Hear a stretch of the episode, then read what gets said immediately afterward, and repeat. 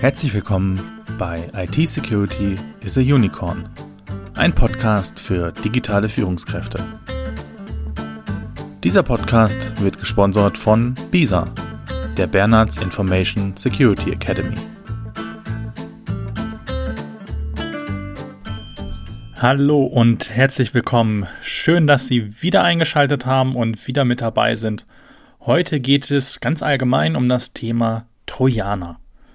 In Bezug auf Cybersicherheit ist ein Trojaner eine Schadsoftware, die Daten oder sogar ganze Computernetzwerke beschädigen, einnehmen oder sogar stehlen kann.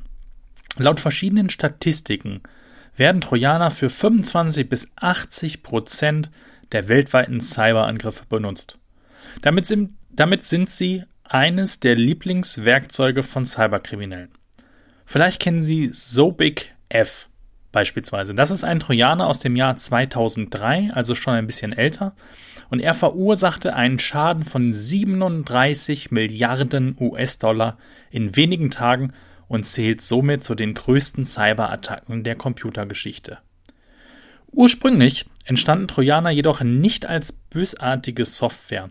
Sie entstanden in den 70er Jahren und entwickelten sich in den 80er Jahren aber ganz schnell zum Malware weiter und bereits in den Anfängen der 2000er Jahre konnten Trojaner schließlich die komplette Kontrolle über einen infizierten Computer verschaffen. Sie werden oft fälschlicherweise als Viren angesehen, aber das sind sie nicht. Computerviren und auch Würmer können andere Dateien infizieren und sich selbst replizieren, was ein Trojaner glücklicherweise nicht kann. Das vereinfacht das Entfernen eines Trojaners im Ernstfall erheblich, zumal Antivirenprogramme die meisten Trojaner routinemäßig erkennen und auch entfernen. Trojaner als normale Anwendung getarnte Software. Das ist besonders schlimm, denn einmal heruntergeladen öffnet er eine Hintertür in ihrem Computersystem. Und somit können Angreifer je nach Art des Trojaners auf Festplatten zugreifen, Daten kopieren und ändern und auch löschen und teilweise auch verschlüsseln. Denken Sie an Ransomware. Zudem kann die Leistung Ihres PCs beeinträchtigt werden und natürlich persönliche Informationen gestohlen oder sogar auch eine ganze Netzwerkstruktur unzugänglich gemacht werden. Trojaner werden dabei in der Regel über ganz verschiedene Kanäle verteilt. Häufig sind sie in kostenlosen Softwares versteckt, beispielsweise in File-Sharing-Software, in Videokonvertern, Sie kennen das vielleicht, ähm, MP4 zu irgendein anderes Videoformat, Konverter oder irgendwelche YouTube-Download-Software äh, und so weiter. Und ironischerweise auch in Sicherheitsprogrammen, tatsächlich. Also es gibt Antivirenprogramme, in denen Trojaner versteckt sind. Das sind natürlich nicht die Antivirenprogramme der namhaften Hersteller wie Kaspersky, Symantec, Avira und Co., sondern eher Hersteller, die man nicht so kennt. Aber auch in E-Mail-Anhängen, die beispielsweise als Rechnung getarnt werden oder auch auf böswilligen Websites, die häufig für Erwachsene bestimmt sind, finden sich Trojaner. Oft reicht dann der Klick auf einen falschen Link oder das falsche Pop-up oder den falschen Anhang, um den Trojaner auf dem eigenen Computer oder dem Dienstrechner zu installieren. Grundsätzlich unterscheiden wir bei Trojanern ungefähr fünf verschiedene Arten. Von diesen möchte ich heute ein wenig erzählen. Die erste Art von Trojanern sind die sogenannten Backdoor-Trojaner. Diese können Online-Aktivitäten überwachen, also das, was sie im Internet so tun, Sie können Programme und Prozesse ausführen, Sie können Dateien unbemerkt hochladen ins Internet auf die Rechner der Angreifer und Sie können auch die Computereinstellung Ihres Rechners ändern. Diese werden oft dazu benutzt, um sogenannte Botnets aufzubauen, also Computernetzwerke, die böswillige Hacker dann für Angriffe benutzen können. Diese Botnet-Trojaner sind meistens sehr hoch entwickelt und werden selbst von bekannten Sicherheitsprogrammen leider oft noch nicht erkannt. Des Weiteren gibt es Downloader-Trojaner, die, wie der Name schon sagt, direkten Zugriff auf den Computer ermöglichen, sodass irreführende Apps, Einstellungen und auch Upgrades installiert werden können, die in Wahrheit aber Malwares beinhalten. Die sogenannten DDoS-Trojaner sind eine Malware, die komplette Computernetzwerke, Server oder Websites leeren und offline schalten sollen. Dazu werden meist Spam-E-Mails auf zahlreiche Computer geladen, um anschließend mit den infizierten Computern ungewöhnliche Datenmengen zu generieren, diese dann zu einer Überlastung und schließlich zur Stilllegung des betroffenen Net Netzwerks führen. Die Banking-Trojaner haben das Ziel, wie der Name schon sagt, Finanzinformationen und Zahlungsdaten zu Konten von Privatpersonen und Unternehmen zu stehlen. Und oft werden diese über gefälschte Websites genutzt. Das sind oft Websites, die auf den ersten Blick sogar aussehen wie das Original und dort geben dann die Kunden ihre Banking-Daten ein und diese Daten werden dann auf direktem Wege zu den bösen Kriminellen, zu den bösen Hackern weitergeleitet.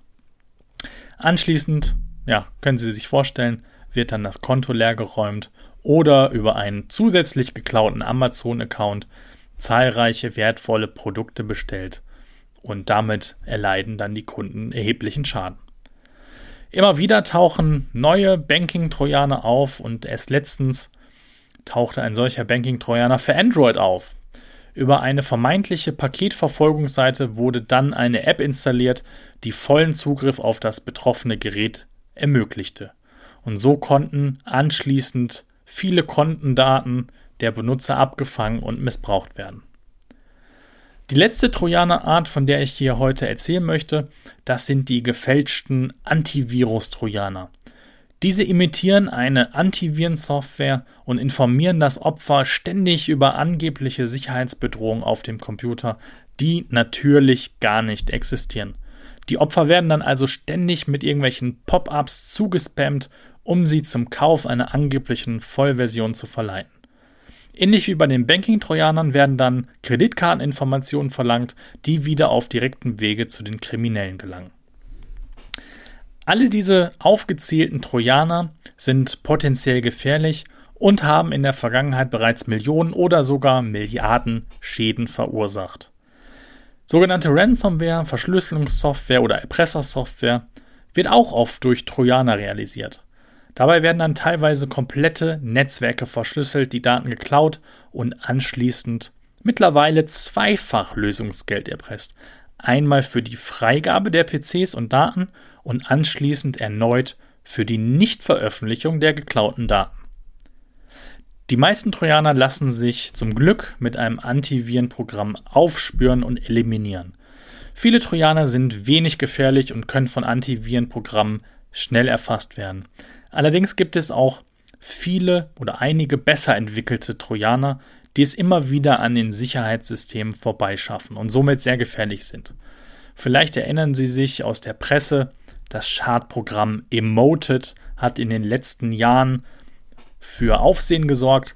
Emoted gibt es seit 2014, startete damals als Banking-Trojaner und ist heute in der Lage, beliebig viel Ransomware oder andere Malware nachzuladen, wenn es einmal installiert ist.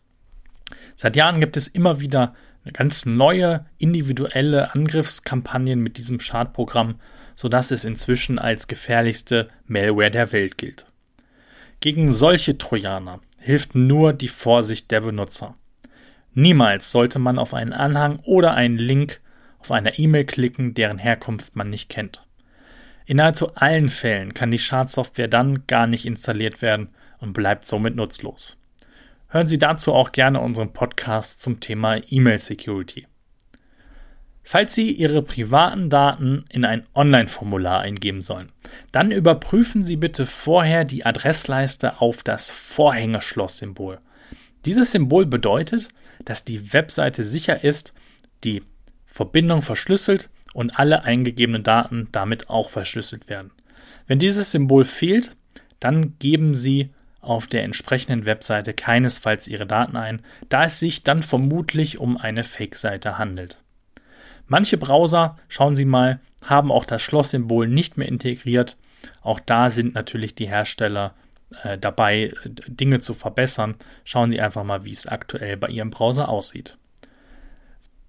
Sollten Sie schon Opfer einer Ransomware oder ähnlichem geworden sein, lohnt sich die Zahlung des Lösegelds in den meisten Fällen leider nicht. Es gibt keine Garantie, dass die infizierten Systeme danach wieder freigegeben und ihre Daten nicht veröffentlicht werden. Auch dazu gibt es im Netz einige Seiten, wo schon Freischalt-Entsperrcodes äh, von bekannten Ransomware veröffentlicht wurden. Also da auch über einen anderen Rechner vielleicht mal nachschauen. Vielleicht gibt es für die Ransomware, von der Sie betroffen sind, schon entsprechende Freischalt- und Entsperrschlüssel. Sorgen Sie grundsätzlich lieber vor, machen Sie regelmäßig Backups und im Unternehmenskontext ganz wichtig, schulen Sie Ihre Mitarbeiter und entwickeln Sie ein ISMS, ein Informationssicherheitsmanagementsystem und auch ein Business Continuity Management. Damit sind wir auch schon wieder am Ende unserer heutigen Folge angelangt. Ich hoffe, Ihnen hat die Folge gefallen. Sie haben ein bisschen was Neues mitgenommen. Für Fragen, Wünsche oder Anregungen, wenn Sie den Podcast schon länger hören, dann wissen Sie es, melden Sie sich bitte unter podcast.bisa-bonn.de. Wenn Sie diesen Podcast oder uns einen Gefallen tun möchten, dann bewerten Sie diesen bitte auf der entsprechenden Plattform und folgen Sie uns, abonnieren Sie den Channel, damit Sie über alle neuen Folgen auch informiert werden. Bis dahin alles Gute für Sie, bleiben Sie sicher, Ihr Sebastian Halle von Bisa.